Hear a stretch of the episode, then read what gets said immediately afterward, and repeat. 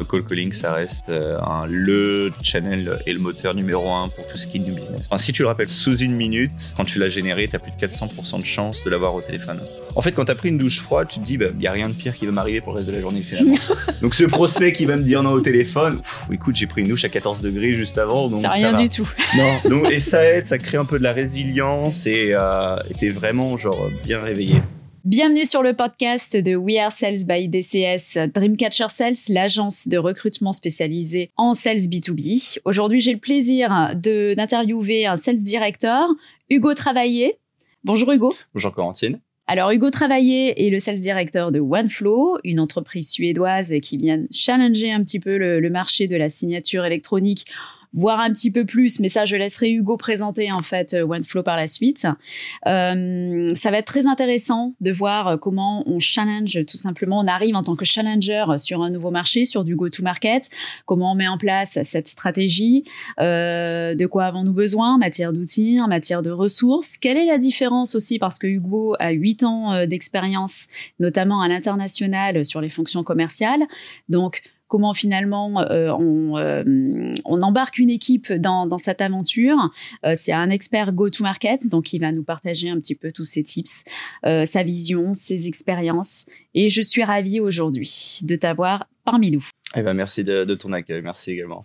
Hugo, pour bien qu'on comprenne, qu'on comprenne d'abord ton écosystème, parce que forcément ça va avoir de l'influence sur tout ce que tu vas nous raconter par la suite. Déjà, est-ce que tu peux nous pitcher en une phrase ou en une minute, on va dire, parce qu'une phrase c'est quand même un peu un peu short. OneFlow. Ouais, Qu'est-ce que OneFlow? Une minute chrono, du coup, OneFlow c'est un outil de signature électronique, mais pas que pour de la signature. En fait, on gère l'ensemble de la vie contractuelle, euh, donc c'est-à-dire l'avant et la pré-signature. Donc, ce qu'on précise l'avant pour nous, c'est euh, des templates, donc des modèles de contrats qui sont mis à disposition. C'est l'intégration de ChatGPT qui permet donc de rédiger automatiquement ton, ton contrat pour toi. Mm. Et la pré-signature, c'est tout ce qui va être archivage automatique et ensuite analyse en fait de tes statistiques sur ton taux d'ouverture sur les contrats, taux de signature, ceux qui ont été refusés. Donc voilà, on gère vraiment l'ensemble. Ouais, donc c'est bien quand même au-delà de la signature électronique, effectivement. Ouais, exact. oui, pour nous, en fait, la signature, c'est presque devenu un peu le, le BABA. Enfin, tout le monde le propose. C'est vraiment juste une petite fonctionnalité de ce qu'on peut proposer. Ouais. Alors, du coup, tu considères que qui sont tes concurrents euh, sur le marché français? Parce que toi, tu es responsable du marché français hein, pour OneFlow. Du marché français, tout à fait. Le, euh, le concurrent le plus, entre guillemets, sérieux, on va dire, reste Pandadoc.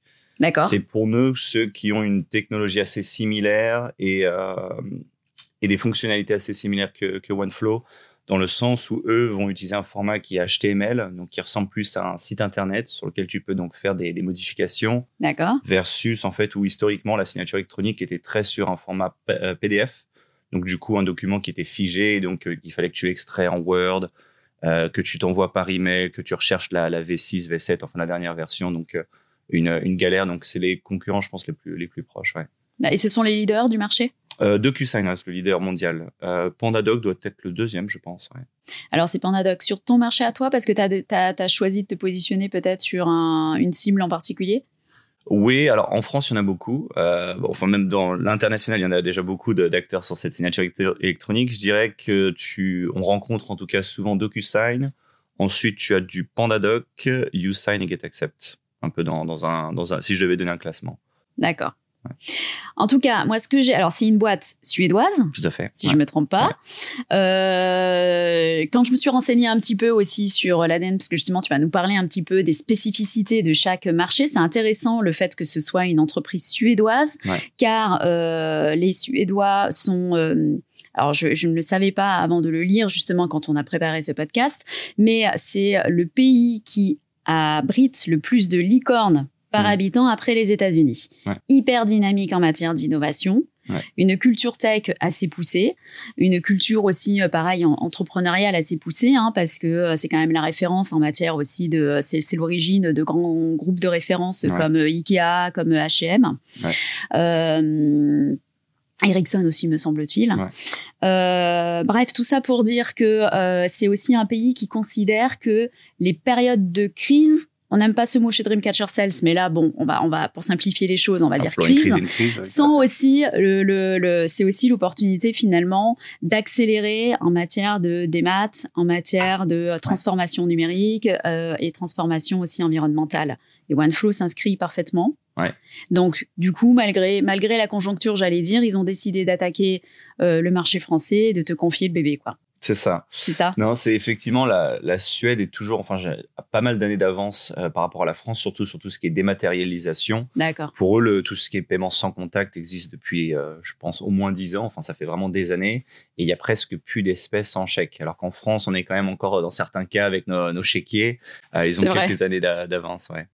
Il n'y a plus du tout de monnaie qui circule, tu me disais, en fait, quasiment. Tu dois en avoir, mais dans même certains restaurants, tu peux même plus payer en, espèces, en fait. C'est uniquement par carte bleue. Donc, euh, j'ai pas les chiffres en tête, mais je pense que d'ici quelques années, l'espèce va complètement disparaître de, disparaître de, la Suède. Ouais. Ok. Donc, on te confie, toi, ce, challenge que tu relèves depuis combien de temps maintenant? Depuis... depuis le mois de novembre. Depuis le mois de novembre 2022. Tout à fait. Alors, comment tu mets en place la stratégie go-to-market? Parce que le go-to-market, toi, ça te connaît. Je disais tout à l'heure, 8 ans d'expérience sur les fonctions commerciales commercial.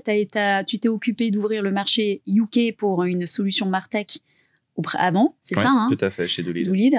Tu as ouvert aussi d'autres marchés chez, euh, chez MVF, Il y avait quelques clients sur le marché français, mais effectivement, j'étais un des premiers commerciaux à se spécialiser sur le marché français à l'époque. Ok. Donc, les mains dans le cambouis, ça te connaît. Ouais. La stratégie go-to-market, ça te connaît. Dis-nous, qu'est-ce que, sont, quelle est la première chose que tu mets en place quand tu ouvres un marché? Ouais, il y a tellement de, de plays effectivement sur une stratégie go-to-market. C'est l'idée, c'est vraiment de se dire, bah, qu'est-ce que je vais mettre en priorité en fait? Pour moi, le plus important, c'est de comprendre contre qui on est en concurrence. Euh, donc comprendre voilà quels sont mes concurrents principaux, quels sont mes avantages par rapport à eux, mes avantages donc tout ce qui est mes USP finalement. Euh, mm. Et une fois que tu comprends ces avantages-là, en fait, tu peux axer toute ta stratégie et commerciale et marketing en fait par rapport à ça. Donc, par exemple, nous, la plupart de nos concurrents utilisent un, donc une technologie PDF, comme je te disais, qui est donc du coup un peu euh, outdated, on va dire. Nous, on va vraiment se concentrer sur le côté HTML et collaboratif, en fait, que tu ne peux pas retrouver dans un document figé. D'accord. Donc, vraiment super important de connaître contre qui tu es en face et du coup, ça te permet bah, d'adapter en fait ton discours commercial et ta stratégie marketing derrière. Je pense que c'est un des Mais alors pour ça, est-ce que tu t'appuies sur euh, justement le positionnement concurrentiel en Suède, par exemple, euh, auprès de la maison mère, ou est-ce que de toute façon le marché n'est pas du tout le même et le positionnement concurrentiel il est légèrement différent du coup sur le marché français que toi tu approches et euh, du coup tu es obligé de faire une étude de marché locale? Tu es effectivement obligé de, de, faire ton étude de marché. Tu auras toujours des, des, gros noms que tu vas retrouver qui sont vraiment une présence internationale donc dans une centaine de pays. Donc forcément, tu vas les retrouver. Euh, dans certains cas à moindre ou plus, euh, plus mesure, on va dire. Mais effectivement, tu es obligé de t'adapter aux, acteurs aussi qui sont vraiment locaux et leurs spécificités. Justement, par exemple, on parlait de, de Usign, euh, qui n'existe pas donc dans les pays scandinaves. Donc, du coup, il mm. faut comprendre ce qu'ils proposent pour voir effectivement bah, les avantages et les inconvénients de leur, de leur solution.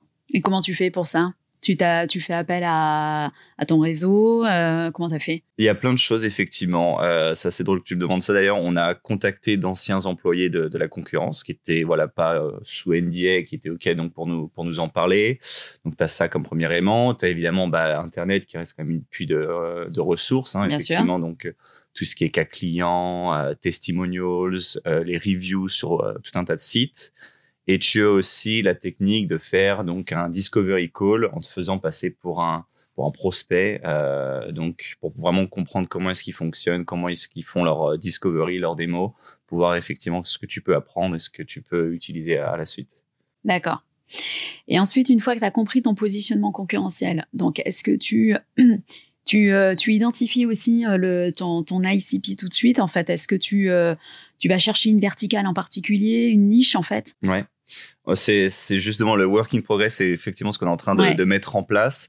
Euh, on avait l'avantage, du coup, une fois un peu plus de 10 ans, euh, d'avoir de fortes convictions côté pays scandinaves, parce que donc on était déjà présent en Suède, Finlande et Norvège. Donc eux avaient déjà un ICP qui était bien, bien défini, donc du coup on a pu s'en servir, mais effectivement, une fois que tu comprends ton ICP, l'idée c'est de se dire, bah voilà, là j'ai mon marché niche, donc je connais mhm. la taille d'entreprise, les decision makers à qui il faut que j'aille parler. Donc, du coup, tu peux vraiment te concentrer dessus et vraiment insister à, fond dessus, enfin, l'épuiser, entre guillemets, vraiment renouveler, renouveler, renouveler. Et une, fois que tu as bien utilisé cet ICP, donc une industrie, un decision makers en particulier, tu t'attaques à la deuxième. Donc là, justement, on avait des ICP qui fonctionnaient bien en, dans les pays scandinaves qui sont pas forcément vrais en France. Donc du coup, il faut qu'on s'adapte et qu'on recherche derrière, euh, bah voilà, quelle est la, bonne industrie à aller démarcher. Ouais. Tu as un wording qui est très médic. Tu utilises la méthode médic? Un petit peu, ça, selon la taille de certains deals, effectivement, on l'utilise de plus en plus. Pas que côté client, enfin côté prospect, pour vraiment s'assurer qu'on a fait toute notre euh, due diligence et qu'on a tout vérifié, mais c'est aussi en interne où est-ce qu'on se challenge pour être sûr en fait que bah voilà, ce deal-là, on a tout vérifié entre guillemets de notre côté, on a fait tout notre possible pour qu'il puisse signer, ou au contraire, il nous manque des informations, on parle a une seule personne, il faudra impliquer d'autres personnes dans, dans le deal.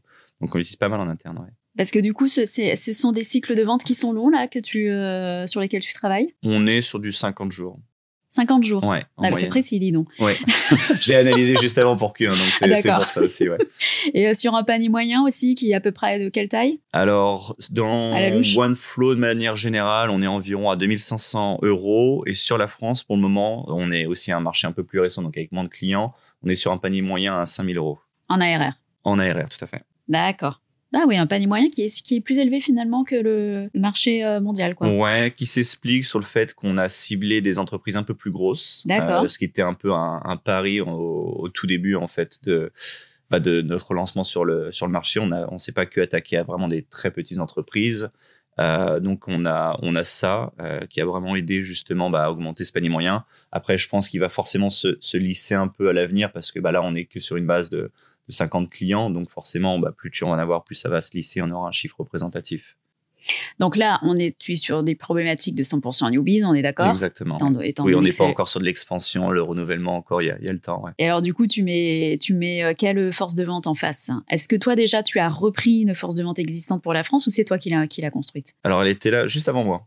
Euh, j'ai commencé euh, deux, trois mois à- après eux parce qu'on n'a pas pu euh, se- avoir le, le commencement parfait entre, entre deux. Elle est assez classique. Donc, on a des SDR qui sont en charge donc, de prendre les rendez-vous.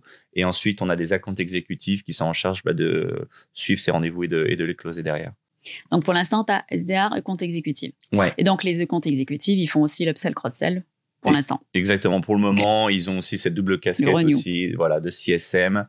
Et ensuite, une fois qu'on aura un parc de clients assez, assez important, là, on recrutera des, des CSM plein temps Tu as évalué d'ailleurs à quel moment il était intéressant d'introduire des, des CSM C'est à partir du chiffre clé de, de 100 clients. C'est 100 ce qu'on- clients, Ouais, c'est ce qu'on s'est- dit. On a regardé un petit peu à partir de quel moment ça devient vraiment compliqué pour un account exécutif de, de faire les deux. Et euh, de manière générale, dès qu'on aura atteint ce palier de 100 clients, là, on va se dire, bah, effectivement, il faut qu'il y ait une ressource à plein temps pour pouvoir, euh, pour pouvoir le faire. Mais si tu veux, même côté suédois, c'est assez drôle comme système, c'est que l'account exécutif va suivre le client jusqu'à sa première année, en fait. Oui. Et qu'après la première année, en fait, il va être passé à un, à un CSM. C'est assez classique en général Ouais. dans chez beaucoup d'éditeurs de logiciels SaaS. Ouais. Tu as le compte exécutif qui, qui touche dans son variable sur euh, tout ce qui est généré pendant un an après la signature en fait. Ouais. Donc là, c'est pareil chez toi. C'est exactement pareil. J'aime bien effectivement parce que ça, eh bah, quand tu fais ton discovery, tu expliques effectivement, tu seras le point de contact euh, bah, pendant une année. Donc voilà, c'est vraiment dans l'intérêt de, de tout le monde. Donc ça, ça donne une bonne continuité, je pense, au, au process de, de vente. Ouais.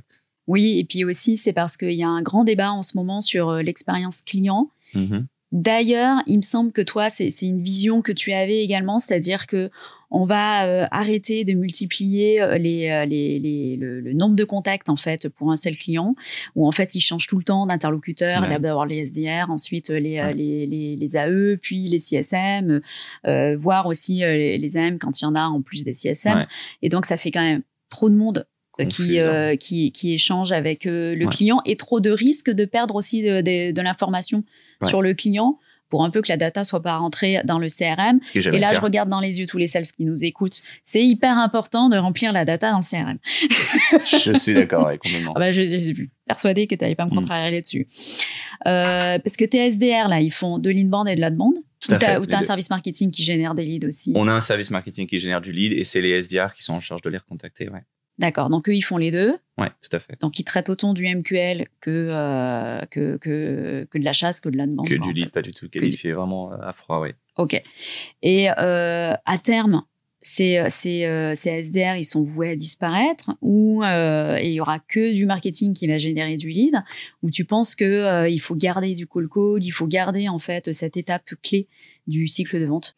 C'est une bonne question parce que c'est toute la réflexion qu'on se, fait justement sur l'approche euh, par, enfin dirigée par le, par le produit, l'idée par le produit versus avec une impulsion sales. je pense que tout CEO, ou en tout cas le nôtre, bah forcément préférerait avoir un prospect qui vient sur notre site, qui fait une démo de l'outil et qui s'inscrit directement euh, en ligne, sans intervention et interaction humaine. Dans la réalité, c'est beaucoup plus compliqué euh, et je pense que surtout encore en France, on est quand même obligé d'avoir ce, ce, contact. Ouais. Euh, moi, je pense qu'à l'avenir, il faudra qu'on arrive à, à, distinguer. Ça, ça sera une bonne problématique quand, quand, on l'aura en fait. C'est que quand on aura suffisamment euh, d'inbound, il faudra qu'on ait deux équipes SDR en fait. Une qui va être vraiment en charge de rappeler tous les leads entrants. Ouais pour les qualifier avant de placer un, un rendez-vous, et une équipe qui fera que du sortant et de l'appel à, à, froid. Exactement. C'est là où il y a la session, j'ai la session, et donc il y a les SDR d'un côté et les BDR, BDR de l'autre. Exactement. Et donc là, c'est pas les mêmes profils effectivement euh, dont tu auras besoin. Exactement. Et, euh, et là encore, est-ce que tu as euh, le chiffre clé qui te permettra de dire, bah tiens, là, il est temps en fait de scinder en deux l'équipe SDR et de et d'avoir des chasseurs d'un côté et des et des, des, des, SDR qui font que de l'inbound de l'autre. On va se tourner du côté marketing. non, euh, j'ai pas de, de chiffres précis encore. On n'y a, a, pas réfléchi. Mais de manière générale, dans, dans la lead gen, c'était mon, mon background justement quand tu arrives à 150, 200 leads euh, ouais. pour une personne, ça devient un peu vraiment le maximum. Ouais. Surtout si tu veux que ce SDR rappelle les leads dans un temps qui est correct et fasse suffisamment de rappels et multiplie les, les touch points pour essayer d'avoir cette personne au téléphone. Donc, si on arrive à un chiffre de 150, 200 leads par mois, par personne, là, on va pouvoir se dire, bah, effectivement, faut, faut renouveler un peu les équipes et se dire, bah, il faudrait une équipe qui fasse que de la, la chasse à proprement dit. C'est l'un des KPI que tu suis, toi, sur les SDR, c'est le temps de traitement du lead? On l'a justement, effectivement, dans les incentives. Euh, tu as deux KPI, enfin, tu as plusieurs KPI, mais sur le rappel des leads, on a donc euh, une incentive s'ils arrivent à rappeler sous 5 minutes en moyenne et une autre sous 10 minutes. Et après, plus de, plus de 10 minutes. Ouais. C'est hyper court. C'est hyper court, mais c'est effectivement pour maximiser le taux de contact. Euh, parce que si tu veux, si tu rappelles un lead à plus même après une minute, en fait, l'avoir généré, Enfin, si tu le rappelles plus tôt, euh, sous une minute, euh, quand tu l'as généré, tu as plus de 400% de chance de l'avoir au téléphone. C'est pour ça que c'est super important parce que quand il repense, c'est quelqu'un qui est encore derrière son ordinateur, son téléphone, qui a rempli le formulaire, donc du coup qui s'attend à être contacté. Et surtout que nous, on discute beaucoup avec bah, des, dirigeants de, de, PME, TPE, etc. Et donc si tu le rappelles, bah, le lendemain, bah, la personne va retourner sur son sur son activité, en fait, sur son business, et donc elle aura presque entre guillemets oublié la, la demande finalement. Donc une minute. C'est l'objectif idéal. Plus 400% de chance. Ouais, tout à fait.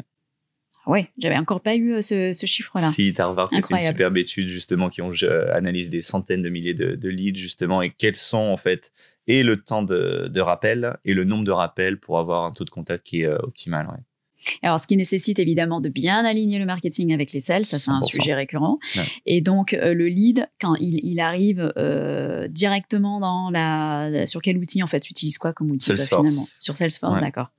Et donc, il, il, arrive directement dans le Salesforce du SDR. C'est ça. Donc, le SDR euh, reçoit une notification en temps réel et sur Slack et par email. Et donc, du coup, peut le rappeler directement euh, à la suite. D'accord. On va pas encore jusqu'à mettre en place un, un système de dialer qui composerait ouais. directement le, le, numéro de téléphone, mais l'idée, c'est effectivement d'être super. Ouais. Ok. Et alors, au Suède, en Suède, justement, où la commercialisation, elle est beaucoup plus ancienne qu'en France? Parce que là, encore une fois, on Mm. répète, c'est sur le go-to-market. En Suède, ça fait combien de temps? 10 ans qu'ils fait commercialisent? 11, ouais, 11 un ans? peu plus de 10 ans. Ils ont travaillé le produit pendant 3 ans.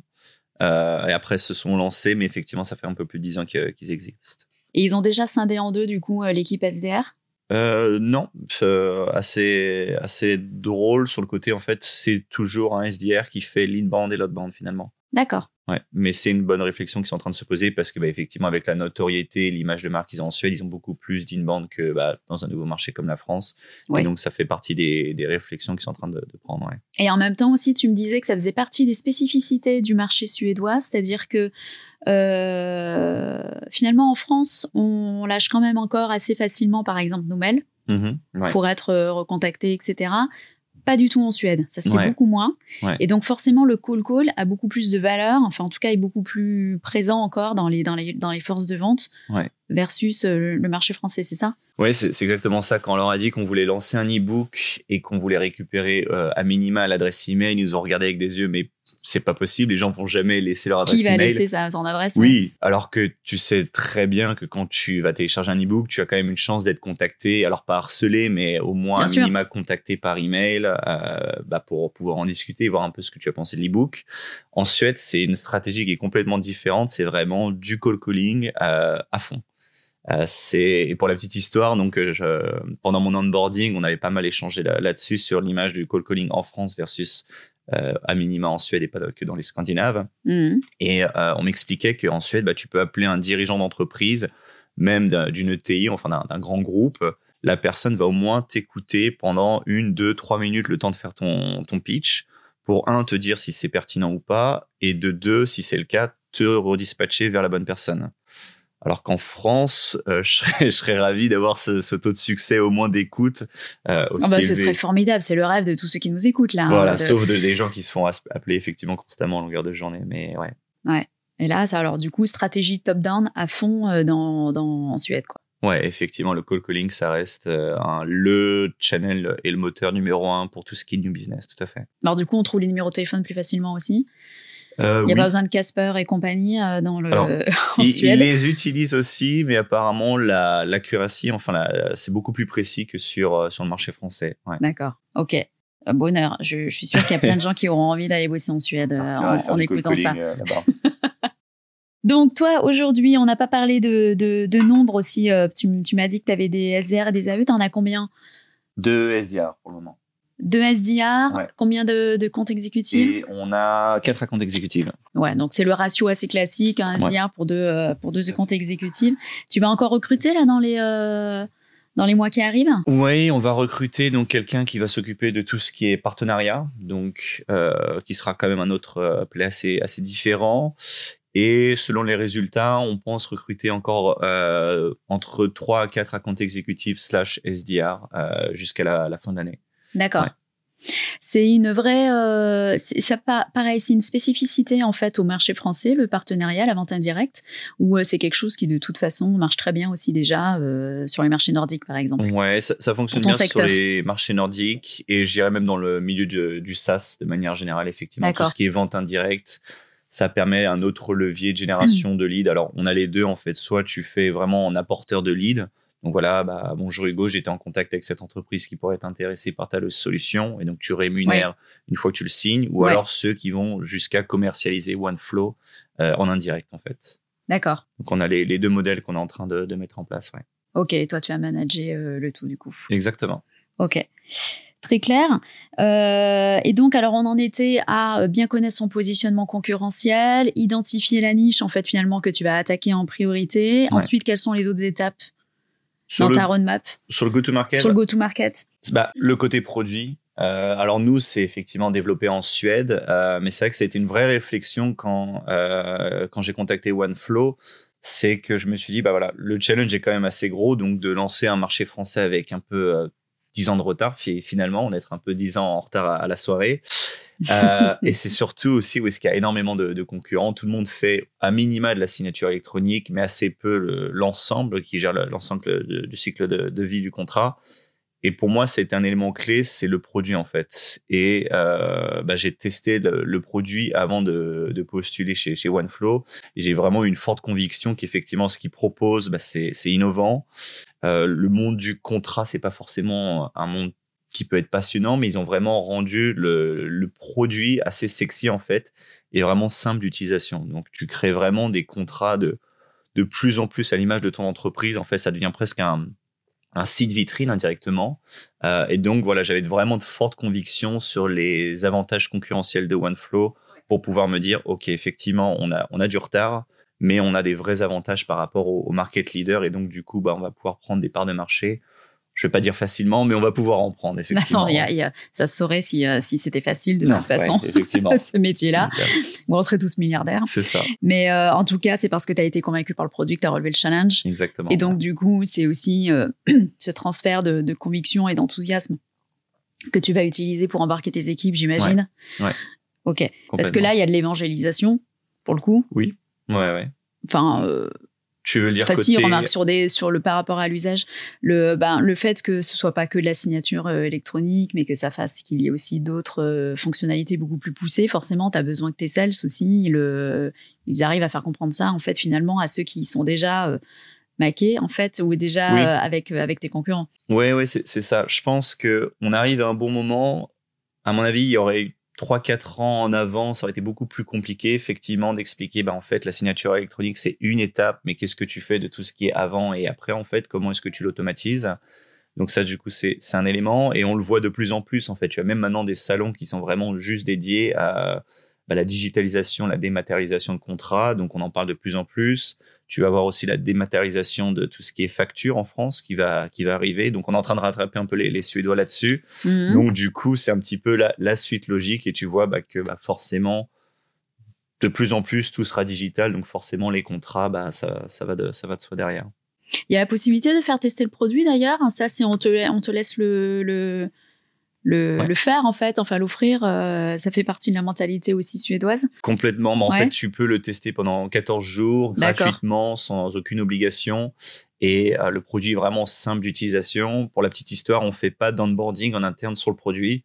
C'est vraiment, bah voilà, tiens, voilà la solution, à toi de la tester, à toi de créer tes propres contrats, tes propres modèles, et on en reparle d'ici une semaine. Et c'est vraiment un document Word vivant finalement. Donc c'est tellement simple d'utilisation bah, que tu n'as pas vraiment besoin d'onboarding pour le faire. Ouais. Et du coup, alors c'est quoi le ROI du produit? C'est, Tu fais économiser combien d'heures ou combien de, de, de, de, temps quoi, en fait à, un sales? Ouais, ça, alors ça va dépendre euh, effectivement déjà, est-ce qu'ils utilisent une solution ou pas? Euh, parce qu'effectivement, s'ils utilisent aucune solution, là, on peut parler de plus de deux heures euh, par contrat en fait. Ah oui par commercial. Donc, si tu te dis, bah voilà, mon commercial va envoyer 5 contrats dans le mois et j'en ai 20 euh, dans l'équipe, tu peux vite faire le calcul, en fait, parce que surtout que c'est du temps qui n'a pas de valeur ajoutée, en fait. Bon, bah, tout à fait. Tu es obligé légalement d'envoyer un contrat et effectivement, pour te, pour te protéger, pour signer ton client, voilà, c'est obligatoire. Mais en fait, c'est quand même une tâche qui est manuelle, qui est répétitive, qui peut entraîner des erreurs. Et pendant que tu édites et t'envoies un contrat, bah, tu signes pas ou tu prospectes pas tu suis pas tes, clients derrière en tout cas. Donc du coup, tu peux facilement gagner deux heures par, euh, par contrat, effectivement. Ce qu'on considère, c'est vrai qu'il y a dans, dans beaucoup de, de, forces de vente encore, enfin de moins en moins, parce que maintenant il y a tout ce qui est ce que l'on appelle le sales enablement, qui euh, voilà, qui, euh, qui, qui, qui existe depuis depuis la nuit des temps. Mais là, on est vraiment focus sur des gains de, de, productivité au niveau du sales. On considère que le sales fait passe 70% de son temps à faire autre chose que de la prospection ou à avoir des interactions avec ses clients. Donc finalement, tu as un outil de sales enablement aussi. Ouais, mais c'est exactement les arguments qu'on ah utilise bah justement. C'est un outil. Tu peux m'embaucher. T'étais prête, le discours commercial est là. Non, c'est ça en fait. C'est un outil qui va aider à deux choses. Alors, il enfin, il n'est pas que utilisé dans, dans une équipe sales. Hein. Ça peut être utilisé côté RH, côté légal, achat et procurement. Mais c'est surtout un outil qui va vraiment permettre deux éléments. Le premier, c'est en fait raccourcir le, le, cycle de vente parce que tu fais tout sur la même plateforme, donc tu évites les allers-retours par, par email et autres et aussi augmenter ton taux de signature parce que bah, tu vas avoir un contrat qui sera vraiment à l'image de, ton entreprise, donc avec des photos, des vidéos, et en fait, tu peux vraiment hyper personnaliser ton contrat en fait. Donc, tu peux y intégrer une vidéo dans le contrat et quand le contrat s'ouvre pour la première fois. C'est pas ça qui va te faire propulser de 10 points euh, de pourcentage ton taux de signature, mais ça peut aider derrière en fait. Mais bien sûr. Alors justement, en parlant de, de Sales Enablement, puisque tu, effectivement, c'est un outil de Sales Enablement, ce serait intéressant de savoir toujours dans cette différence des spécificités entre les marchés. Mhm. Est-ce que euh, en Suède, par exemple, il y a une équipe de Sales Enablement chez toi? Qu'est-ce qui est fait pour faire gagner du temps aussi à vos propres, vos propres commerciaux? On est tout en train de mettre en place. Euh, Vous utilisez OneFlow déjà Déjà, on utilise OneFlow d'interne, ça serait quand même le, minimum. Effectivement, on utilise OneFlow, donc déjà ça, ça aide. Et là, on a recruté, donc on a un RevOps qui a constitué son équipe, donc on va avoir quelqu'un qui va vraiment être spécialisé pour optimiser notre euh, Salesforce, mm. parce qu'on a des dashboards qui sont un petit peu, un petit peu vieux. C'était le CEO qui les avait mis en place à l'époque. Mm. On a une personne vraiment euh, full time sur le Sales Enablement, donc qui va nous aider à écrire le playbook. Un consultant ou quelqu'un en interne Quelqu'un en interne qui a, été recruté. Exactement. Euh, donc à plein temps pour faire que ça justement. Et surtout que OneFlow c'est internationalisé, donc on est présent dans, enfin on a des, des, locaux dans plus de 7 pays maintenant. Mm. Et donc du coup bah, c'est l'idée d'avoir la même structure en fait et la même méthodologie dans chaque pays en fait. Donc euh, D'accord. Parce qu'autrement, tu as des, des decks, des présentations qui, qui sont complètement différentes d'un pays à l'autre. Donc, il est temps d'harmoniser un petit peu le, le tout, effectivement. D'accord. Et d'ailleurs, l'onboarding, ton onboarding à toi, c'est fait en Suède. hein. Donc l'onboarding, Ouais. il est déjà homogène en fait au niveau de la force de vente. Ça là-dessus, effectivement, il est, il est top. On passe une semaine en Suède, on a chacun les, les mêmes trainings selon le, le niveau de senior- seniorité, enfin se- selon le poste plutôt. Mm. Et euh, au moins, c'est effectivement fait à la maison mère et ça permet bah, du coup de rencontrer tout le monde et de passer un super moment avec l'équipe. ouais. Et qui s'en charge Qui le fait? C'est les managers en Suède qui se- qui s'occupent de ça. Donc euh, le. CEO, Les managers sales. Ah, euh, sales et en fait c'est- ils en profitent pour voir en fait chaque euh, head of euh, marketing euh, produit et CEO effectivement pour euh, qu'ils puissent bah, présenter un peu leur, leur roadmap en fait un peu Hmm. vendre le projet pour que bah, tout le monde soit on board et se dise bah effectivement ok ils y ont réfléchi quand même un, un petit peu et voilà je suis vraiment aligné avec la stratégie marketing ou avec la vision long terme du, du CEO donc ils y tiennent vraiment et je trouve ça aussi important que le CEO continue à chaque nouveau euh, arrivant. Alors on le fait quand même par session de cohorte parce que sinon il ferait ça toutes les toutes les journées, toute sa journée. Mais au moins chaque cohorte a le temps bah, d'échanger avec lui et de voir un peu la vision sur le sur le long terme. Malgré le fait que vous soyez aujourd'hui 200. Plus de 200, ouais, effectivement. ouais. C'est beau ça, Ouais, pour, pour j'aime un bien. CEO de prendre encore le temps de rencontrer euh, chacun des sales. En tout cas, je sais pas s'il le fait aussi pour les autres pôles. Toutes les équipes. Toutes. Toutes, toutes les équipes, on, on voit que c'est son petit bébé, il est euh, forcément passionné et donc du coup, bah, cette passion se, se transmet vraiment. Et le fait qu'il prenne le temps bah, de, de faire ces deux heures de présentation, c'est super important, je trouve aussi. Il y a combien de founders? Euh, ils sont trois founders. Trois. Ouais. D'accord. Et euh, ils sont encore présents d'ailleurs Ils sont euh, encore dans présents, encore présents et bien les, les mains dans, dans le cambouis. Et bien ils les mains. sont ouais, très Comme quoi, en fait, finalement, on n'arrête jamais. hein. Non. On a beau. euh, non, non, non, eux, pour le coup, je pense que ça, ça s'arrêtera jamais. Ou alors, ils lanceront peut-être un autre projet d'ici euh, 15-20 ans. Ouais. Et alors, le Sales Ops et le RevOps. Ouais. Non, pardon, le Sales Enabler et le, euh, et on a et aussi le RevOps. Tout à Et, fait. euh, SalesOps. d'accord. Et donc, ils reportent à qui? Euh, eux reportent au CSO et au CEO. Donc, le, le- une sorte de Global Sales Director, Bien donc, qui est sûr. mon manager, et Ouais. aussi euh, CEO euh, en direct aussi. CSO, euh, Chief Sales Officer. Exactement. Et donc, il n'y a pas de CRO. Non, pas de, pas de CRO. En fait, le CSO a un peu la double casquette, donc, et de gérer les sales directors et de s'occuper aussi bah, du, du revenu de OneFlow euh, sur l'Europe. Ouais. Et alors, pour tous ceux qui n'ont pas encore de RevOps dans leur structure, il y en a beaucoup en France. Mhm. La différence entre le RevOps et le SalesOps Bonne question. Je, je la, je la cherche encore. Dis- disons que moi, de ce que je, je vois en interne, c'est que le RevOps va vraiment s'occuper du revenu de l'ensemble. Donc, Ouais. il va être aussi Y impliqué compris avec... le marketing. Exactement, en fait, le marketing, produit, CSM, donc il va vraiment chapeauter le tout. Et le sales up, bah, c'est vraiment notre euh, notre point de repère, c'est notre référence sur euh, purement l'équipe sales, euh, qui est du coup lui-même attaché au RevOps. Mm. Et C'est pour ça que je te demandais la question. La, la- je te posais la question le RevOps, il reporte à qui? En général, il y a un CRO. Ouais, ouais, ouais. Là, il n'y en a pas pour le coup. Non, effectivement, c'est le CSO et le CEO qui se partagent cette responsabilité. Et. Peut-être qu'effectivement, au bout d'un moment, on sera obligé d'avoir un CRO à plein temps. Ouais. D'accord. Et donc, la, la grande question qui se pose en ce moment, tu me disais, c'est est-ce qu'on supprime les SDR ou pas? Mais étant donné qu'il y a beaucoup de call-call en fait en Suède, finalement, ils ont encore de, de longues années devant eux. Oui, et, et moi, je reste convaincu qu'on ne pourra pas les, les supprimer. Tu vois, on n'a Ouais. pas un produit qui est. euh, Enfin, ça reste simple d'utilisation, mais on parle quand même de contrat, et donc c'est quand même un élément très sensible pour euh, bah, toute entreprise, en fait. Donc, du coup, il faut pouvoir les, les accompagner sur bah, effectivement l'utilisation du, log- du logiciel et en faire, le, euh, en faire bon usage. Et donc, pour moi, on n'a pas encore des prospects qui vont pouvoir devenir clients de façon complètement autonome. Et donc, effectivement, bah, il y a le call-call et la prospection. euh, Rien ne remplace l'humain au final. non, non, non, non. Et je pense que t'es autant tu as des équipes support où est-ce qu'effectivement, bah, on parle beaucoup d'intelligence artificielle qui accompagne de plus en plus, mais côté vente, je pense qu'on a encore pas mal euh, d'années où est-ce que l'humain restera quand même important. Ouais. Puis ce sont des fonctions qu'on qu'on valorise depuis le début chez Dreamcatcher Sales. On a créé Dreamcatcher Sales en 2015. Et euh, nous ne cessons de dire en fait à nos clients que les SDR, c'est quand même le premier point de contact des prospects. C'est le plus important. Donc, arrêtez de prendre des stagiaires. Pardon Mmh, si merci. jamais ce pas des stagiaires, les Ouais, tiens. ouais, mais bien sûr. D'accord. Et, euh, et donc, euh, c'est- un vrai métier. Et Ouais. on peut, en plus, il faut pas avoir honte de vouloir faire carrière et de rester plusieurs années sur ces métiers-là, parce qu'en général, en France, c'est plutôt un, un poste que l'on néglige et il faut vite devenir, euh, il faut vite aller sur le cruising, il faut vite devenir, compte Devenir, exécutif. euh, sauf que tout le monde n'est pas fait pour ça. Je le répète à longueur de podcast, mais je peux pas m'empêcher de le faire.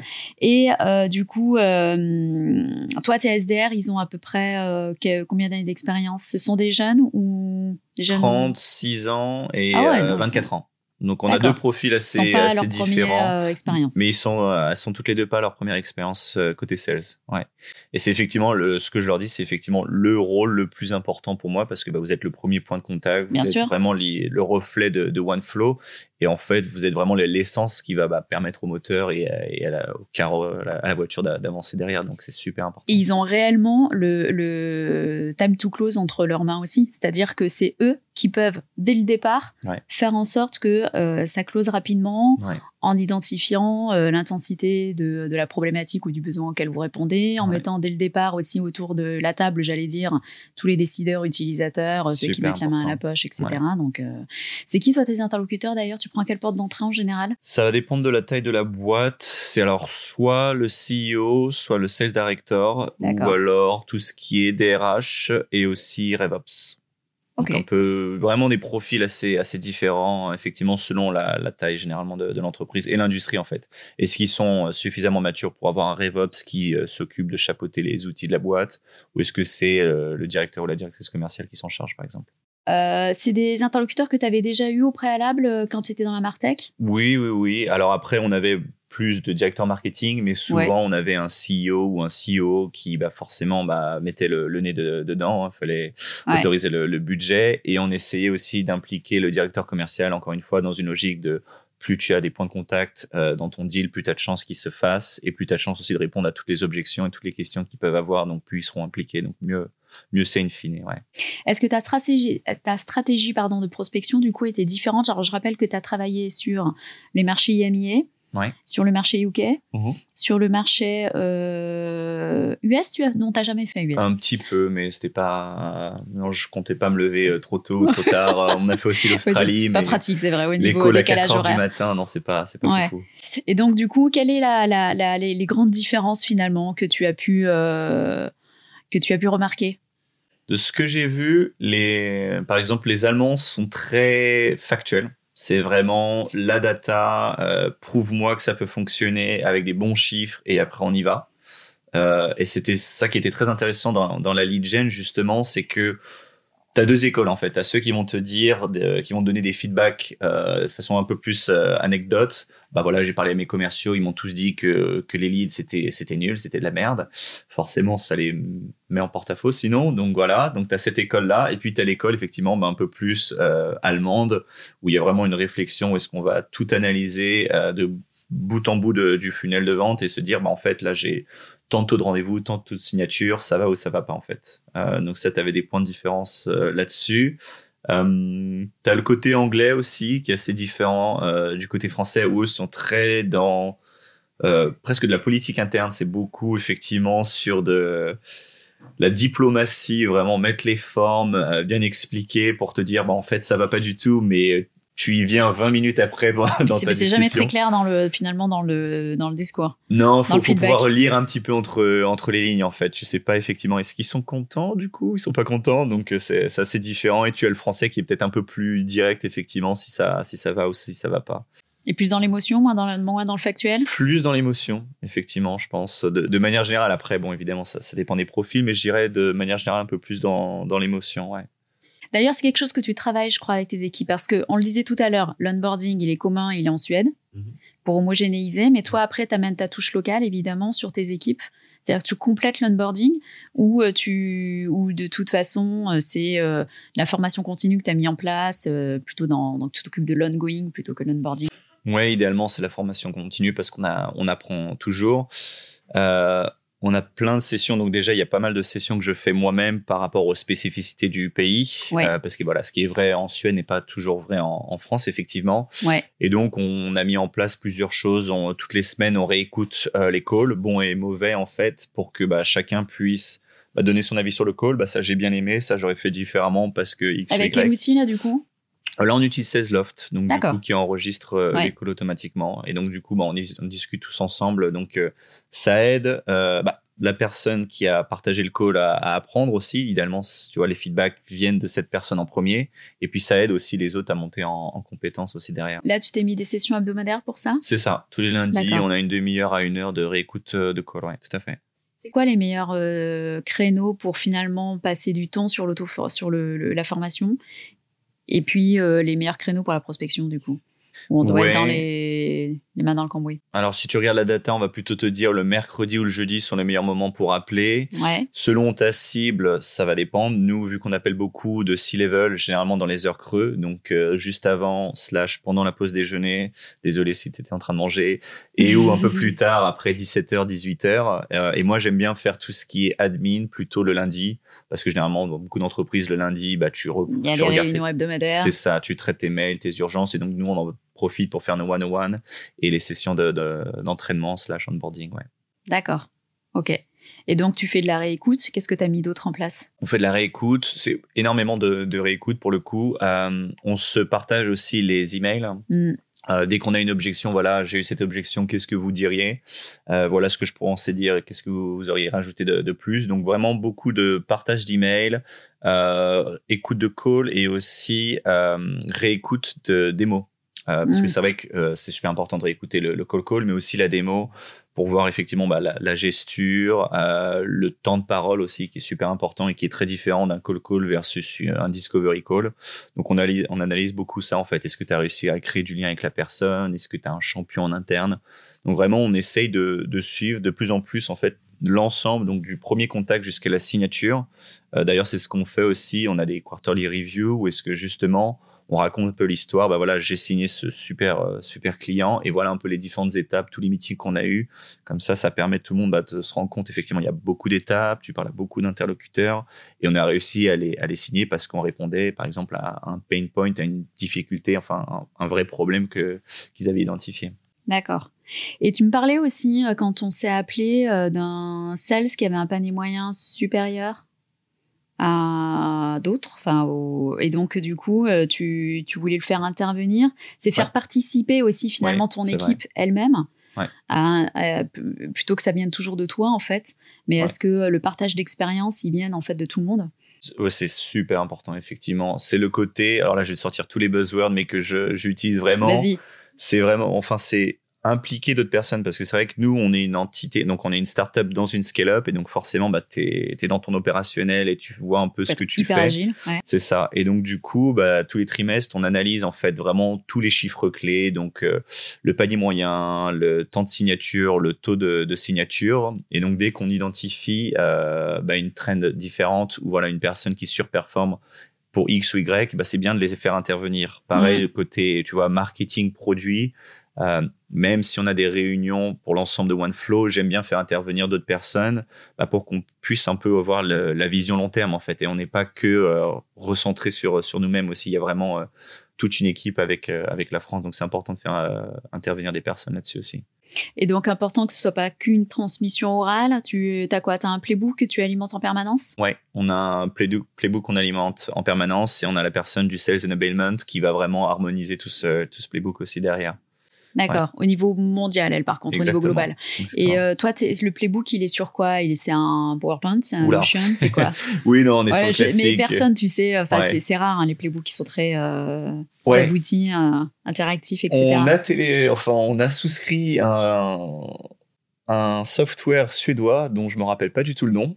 Donc ça te montre à quel point on l'utilise. Non, mais on a on a un software pour l'onboarding et pour la formation continue, mais on est quand même toujours en fait dans le classique où est-ce qu'on reste euh, voilà, on a des dossiers dans le drive, les calls à réécouter, les objections, le prix euh, et effectivement tu as les présentations PowerPoint qui vont qui vont avec. Ils vont le voir quand même tes équipes, le playbook? Oui, il se réfère régulièrement à celui-ci bah, Effectivement, pendant l'onboarding, et en fait, euh, il faut qu'on se refasse des sessions parce que c'est vrai que bah, tu, tu l'oublies, hein, surtout dans l'onboarding, tu as une longueur de jour. Si tu as 5 minutes pour aller aux toilettes, tu es, content. C'est entraînement sur entraînement, euh, session sur session avec des sujets assez différents.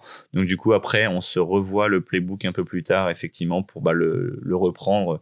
Tu vois, par exemple, il y avait une commerciale qui avait un taux de, de vente qui était un peu inférieur à la moyenne. Bah, là, on s'est remis dans le playbook sur le nid d'analyse qu'on a mis en place, tout ce qui est bande, peak pour en fait bah, analyser les deals et essayer de comprendre pourquoi euh, certains étaient perdus euh, versus d'autres. Donc, ah oui, bah, je, parlais, je, je, disais euh, Medic tout à l'heure, mais c'est MedPeak, toi, tu as même la version améliorée, la version avancée, avec le P qui est, donc la différence avec le Medic, le P, si je me trompe pas, attention, je vais réviser mes classiques, le P, c'est le, c'est le process papier, connaître le process papier en fait euh, juridique ou mhm. réglementaire ou je ne sais quoi quand il y en a dans tes prospects. Et le deuxième C du, du, du MedPeak, c'est le concurrent pour concurrent. Mhm. C'est connaître en fait les concurrents aussi de tes prospects. Et donc du coup leur positionnement, etc. ah tu vois comme quoi. Il faut, faut toujours en fait euh, réviser et euh, ça c'est l'un des métiers de toute façon qui est très exigeant en matière d'auto-formation parce que c'est l'un des métiers qui évolue euh, le plus vite. Hein. On considère en règle générale, j'ai lu ça récemment, que une compétence dure en moyenne, c'était sur des, j'avais lu ça en matière d'employabilité, une compétence dure 5 ans. Dans les fonctions sales, elle est encore plus courte. Bah, il faut, en fait, il faut, il faut s'auto-former en permanence. Là, on l'a bien vu. Tu as vu comme les, les, fonctions sales se sont transformées. Mhm. euh, on utilise de plus en plus d'outils. Euh, on parle de plus en plus de méthodes. Euh, c'est, c'est euh, le, le, sales aujourd'hui. Euh, c'est pas un gars qui a que des soft skills. C'est mhm. hyper important. On peut en parler d'ailleurs, mais c'est, mais c'est, c'est aussi quelqu'un qui est très technique. Ouais, ouais complètement. Donc voilà. Donc il faut, il faut effectivement. souvent, on, on est focus sur l'onboarding. Ouais. On a compris que l'offboarding était important aussi dans, une, dans un marché où il y avait pénurie de talent. Mhm. Mais euh, l'ongoing est vraiment à ne pas négliger. Il faut continuer en permanence à se remettre en question, continuer en fait à réviser, euh, continuer à, s'entraîner. C'est un sportif de haut niveau en fait, euh, le, commercial. Quoi. Michael Jordan s'est pas arrêté à, lancer le ballon une Exactement. fois qu'il était au top de sa forme.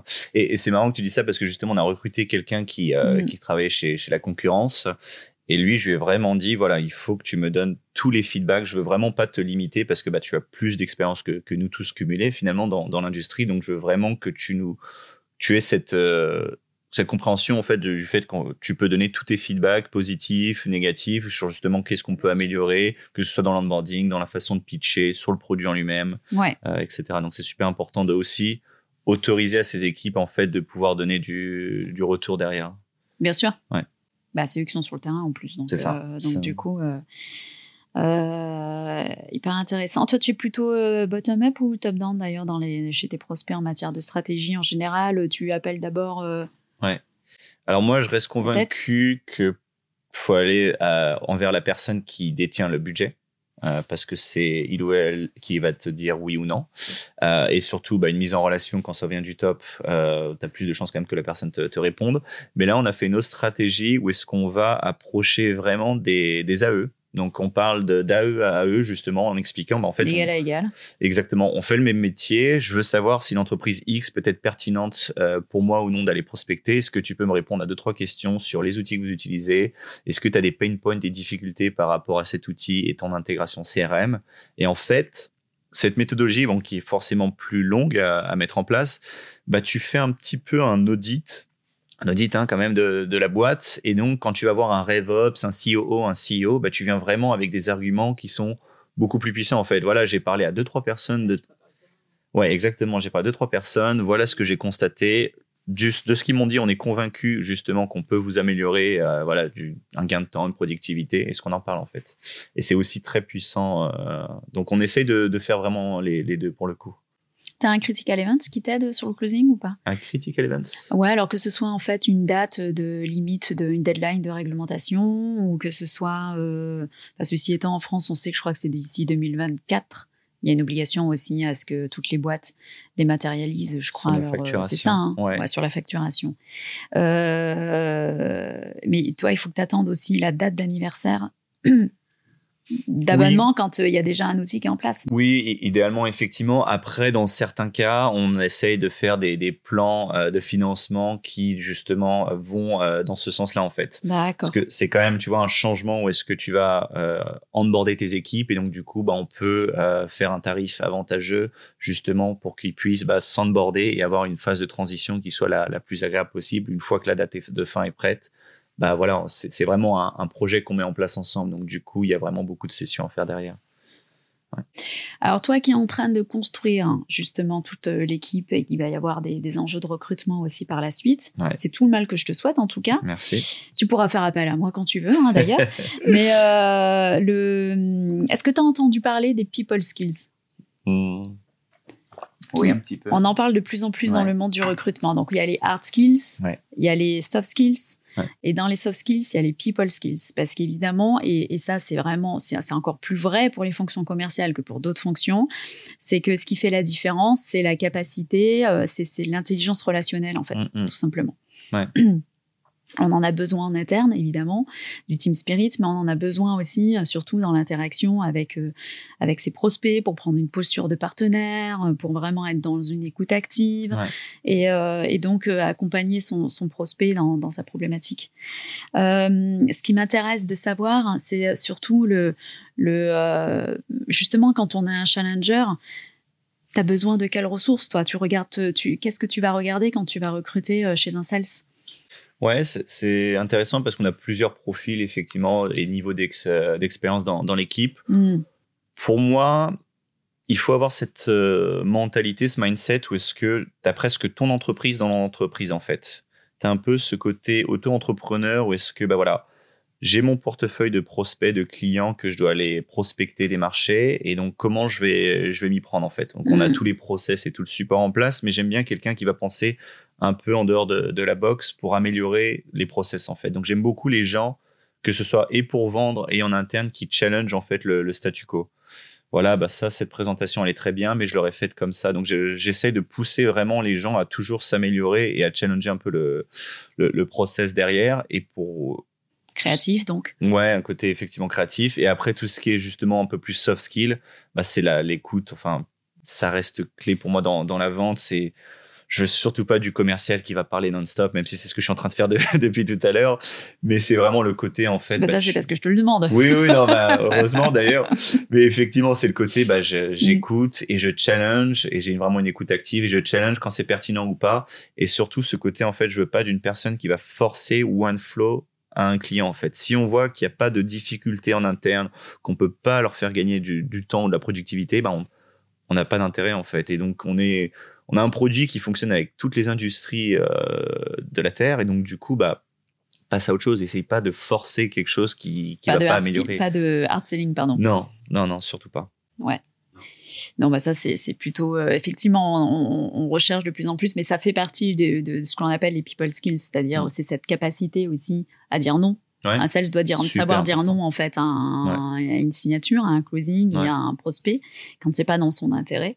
Et, euh, et de toute façon, c'est. euh, c'est euh, il ne lancera que reconnaissant aussi le prospect et c'est certainement un futur partenaire ou un futur prescripteur Effet, de, rôle, euh, exactement. On, l'a vu dans certains cas, surtout quand, en plus, quand tu as cette posture un peu, bah, on est d'égal à égal évidemment, mais je suis vraiment sur un rôle consultatif. J'essaie de comprendre tes process pour voir si je peux y apporter quelque chose.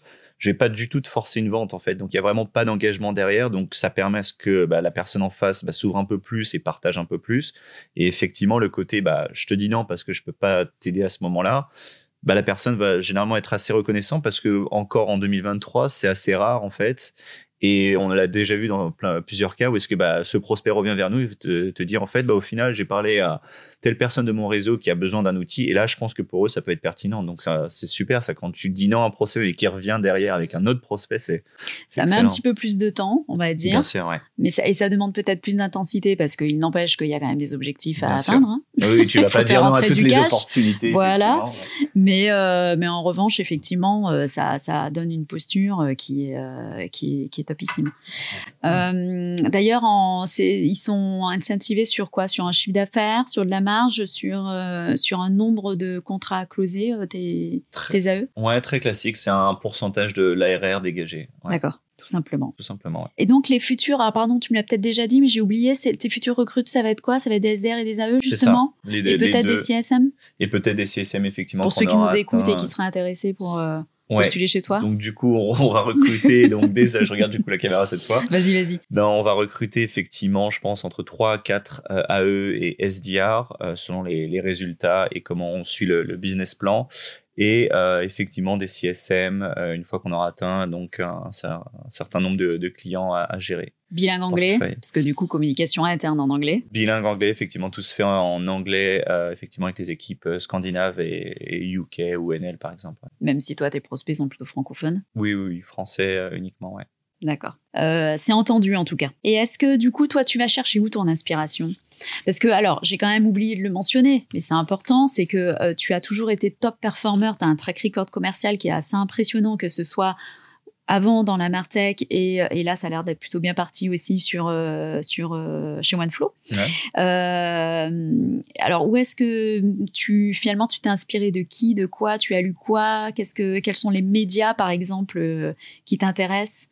Pour euh, pour pouvoir après être aussi performant sur les fonctions commerciales. Ouais, c'est beaucoup de podcasts, euh, vidéos YouTube. Je reste persuadé que bah, s'inspirer, enfin, on n'a pas besoin de toujours réinventer la roue en fait. hein. Il y a des gens qui ont fait des, enfin, le métier de vente existe depuis la, nuit des temps, donc il y a toutes les méthodologies qui sont disponibles, qui ont été analysées. Euh, J'ai beaucoup aimé le, le livre le, de Challenger.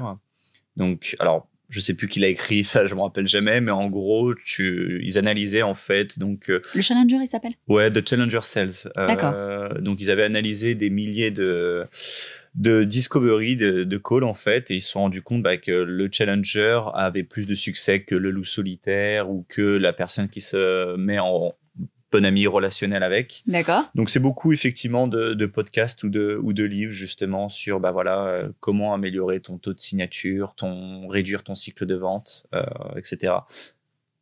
D'accord. Et alors, ce que j'ai coutume de dire aussi, c'est écouter les top performers, mais par contre, ne cherchez pas à les imiter. Ouais. C'est rester vous-même. On a une devise, c'est be ça. yourself. Et euh, du coup, c'est hyper important. C'est très naturel dans ta, ta manière de, de, de communiquer.